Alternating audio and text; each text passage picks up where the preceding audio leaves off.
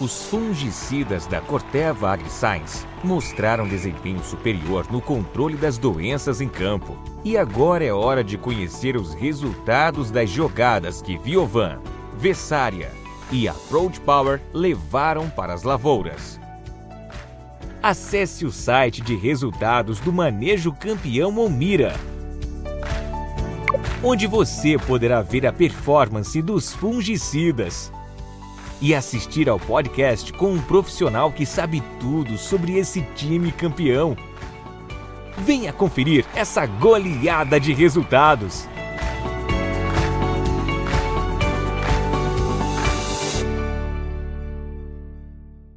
Atenção, produto perigoso de uso agrícola. Consulte um agrônomo. Venda...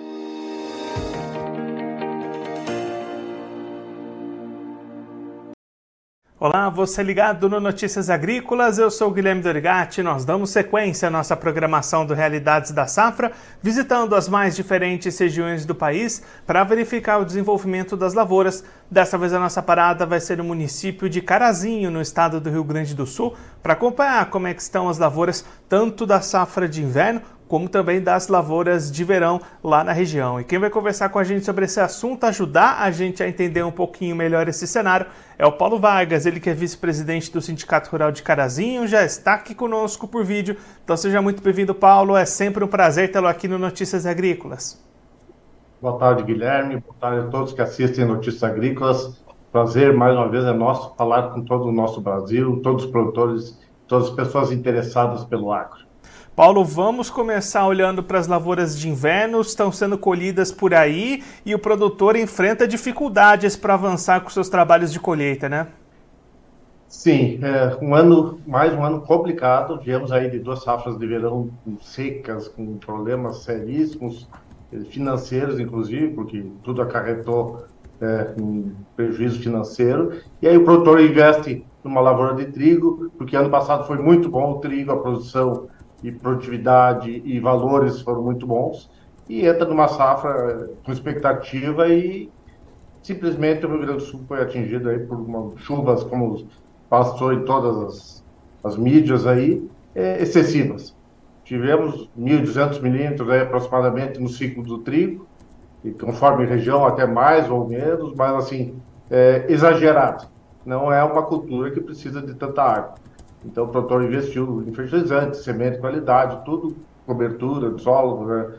toda essa parte, e chega da época de colher, é, já no enchimento de grão já muito nublado, faltando luz para fazer fotossíntese, é, então grão com dificuldade de enchimento, é, muitas doenças em virtude da umidade, temperaturas é, já mais elevadas, é, as doenças se proliferam, e aí chove na, é, na floração, entrando então giberela, que é uma doença que entra principalmente na, na pela do trigo, né, na, na, na, floração, e, e, um pouco de brusone também afetou. E agora o produtor está tentando colher nas janelas que consegue, porque abre um, dois dias de sol, volta a chover. Aqui, chove, semana passada choveu dois, três, quatro dias intercalados, é, abriu um sol hoje, e o produtor está tentando colher e já vai chover hoje à noite de novo. É, hoje, amanhã e sexta tem previsão de chuva.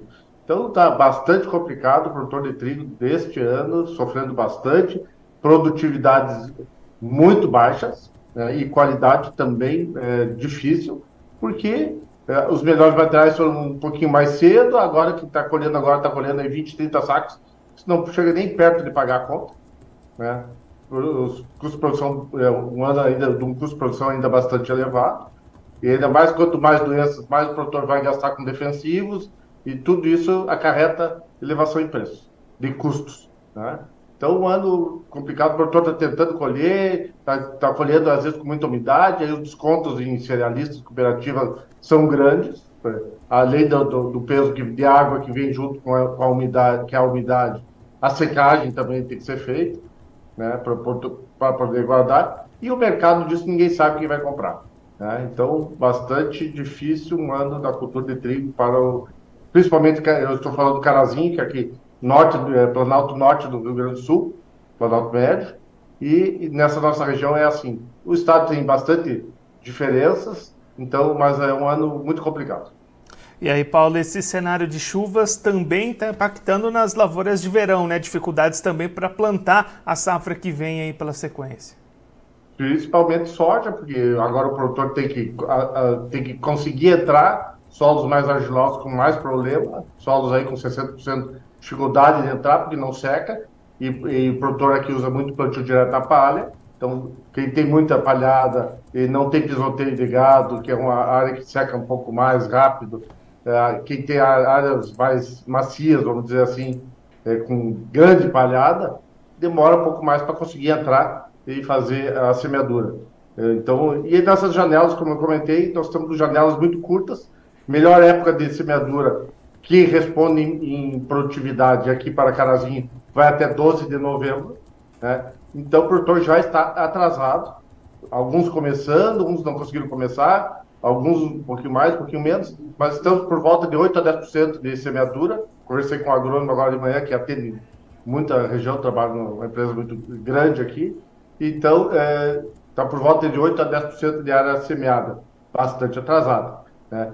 Nosso potencial, então, como eu falei, até 12 de novembro será seria o nosso melhor potencial. Dificilmente o produtor vai conseguir plantar dentro dessa, vai até, vai, vai do jeito que está, vai até final de novembro plantando e quando der ele vai plantar. Então, complicado também. Isso tudo, todas essas chuvas estão complicando também a safra de verão. E Paulo, olhando ali nas previsões, os mapas climáticos, tem expectativa de uma melhora desse cenário ou a chuva deve continuar? Tem chuva para aqui, cara, assim, hoje à noite, quinta e sexta, daí deve ficar cinco dias aberto. Cinco dias é, leva o primeiro dia, se chover grande volume, como tem chovido, o produtor já não consegue entrar no primeiro dia de sol, talvez no segundo, é, já fica com dois, dois dias para conseguir. O ideal de plantar vai ser lá nos últimos dois dias desses cinco. Né? Não adianta correr, não adianta o produtor correr com a semeadeira, porque daí dá diferenças de profundidade, de espaçamento de sementes. Então o produtor tem que estar muito tecnificado, organizado, com tudo reguladinho, para plantar na velocidade mínima possível, com melhor precisão possível, para que consiga, pelo menos, é, é, a emergência seja uniforme, evitando é, competição entre plantas. Porque isso a gente sabe que lá na frente tudo isso vai, vai diminuir a, a produtividade, qualquer problema que aconteça na, na, na época de semeadura e emergência. E aí, Paulo, para a gente encerrar olhando também para o milho, tem um plantio um pouco mais cedo do que a soja. Como é que está esse cenário para as lavouras de milho verão por aí? Milho aqui é semeado final de, de agosto, início de setembro, então o milho está aí com seu meio metro de altitude, pra, uh, aproximadamente. Também demorou um pouco porque ficou muito nublado, então pouca luz, pouca fotossíntese. Então plantas ainda estão mais baixas que o normal. Mas agora essa, essas chuvas mais quentes, agora essas frentes que estão entrando é norte da Argentina que estão vindo para cá, sul do Paraguai, então são, não é uma chuva que vem do sul do Brasil aqui, do, do sul da Argentina, que são frentes mais frias, temperaturas mais baixas. Então essa temperatura um pouco mais elevada tendo sol e tendo água, o milho vem muito bem. Né? Então, ele tende a se recuperar um pouco desse, desse atraso que ele vem sofrendo. Paulo, muito obrigado pela sua participação, por ajudar a gente a entender um pouco melhor todo esse cenário. Se você quiser deixar mais algum recado, destacar mais algum ponto para quem está acompanhando a gente, pode ficar à vontade.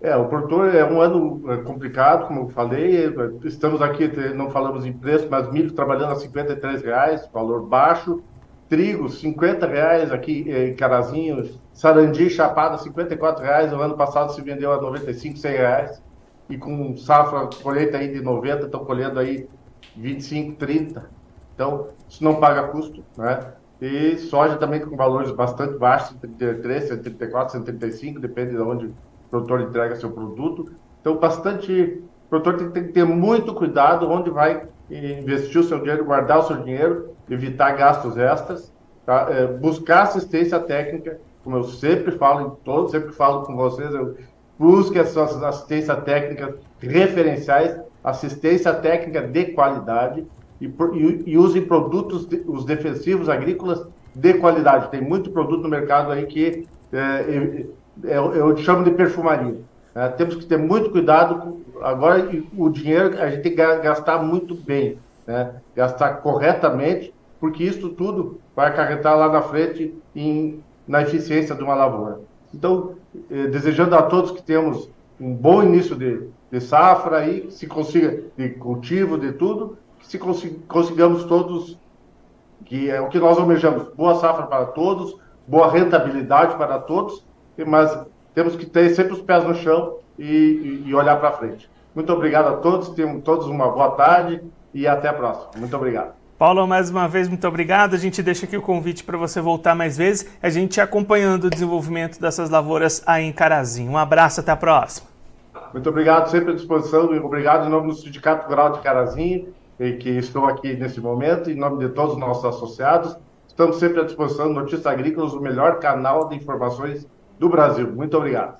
Esse, o Paulo Vargas, vice-presidente do Sindicato Rural de Carazinho, no Rio Grande do Sul, conversou com a gente para mostrar como é que estão as lavouras lá na região, região que vem sofrendo com a chuva excessiva já há bastante tempo. O Paulo destacando, olhando primeiro para as lavouras de inverno, trigo neste momento em ponto de colheita, com trabalhos paralisados, dificuldade para avançar com essa colheita e aí as lavouras perdendo produtividade e perdendo qualidade. Paulo destacou que já são cerca de 1.200 milímetros de chuvas ao longo de todo o ciclo do trigo, que é uma cultura que não precisa de muita água para se desenvolver. Então, já desde o enchimento de grãos, houve problemas com relação à falta de luminosidade, dias muito nublados, grão pouco cheio neste momento de enchimento de grãos, depois floração, entrando muitas doenças de berela, brusone prejudicando a qualidade dessas lavouras.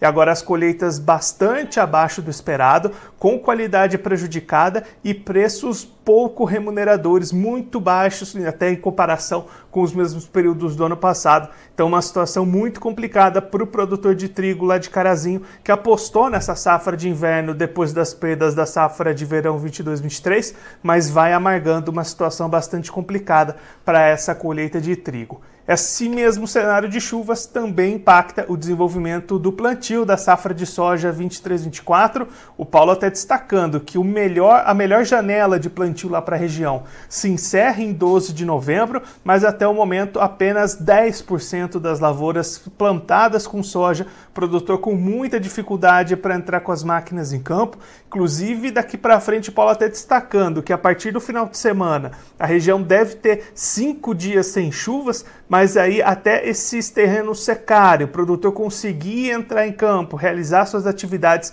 sobra muito pouco tempo para esse plantio avançar, então também muita preocupação com relação à safra de soja 23-24, que vai tendo a sua janela encurtada e aí pode resultar em menos produtividade mais dificuldades com doenças também ao longo deste ciclo, que claro a gente vai seguir acompanhando bastante de perto, não só lá em Carazinho, no Rio Grande do Sul, mas em todas as outras regiões produtoras do Brasil, aqui no nosso Realidades da Safra.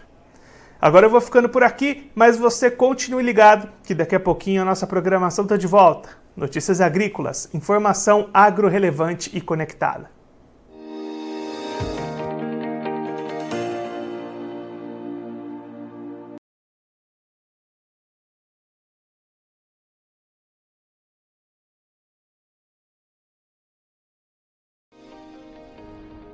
Se inscreva em nossas mídias sociais no Facebook Notícias Agrícolas, no Instagram arroba Notícias Agrícolas e no nosso Twitter arroba Notiagre.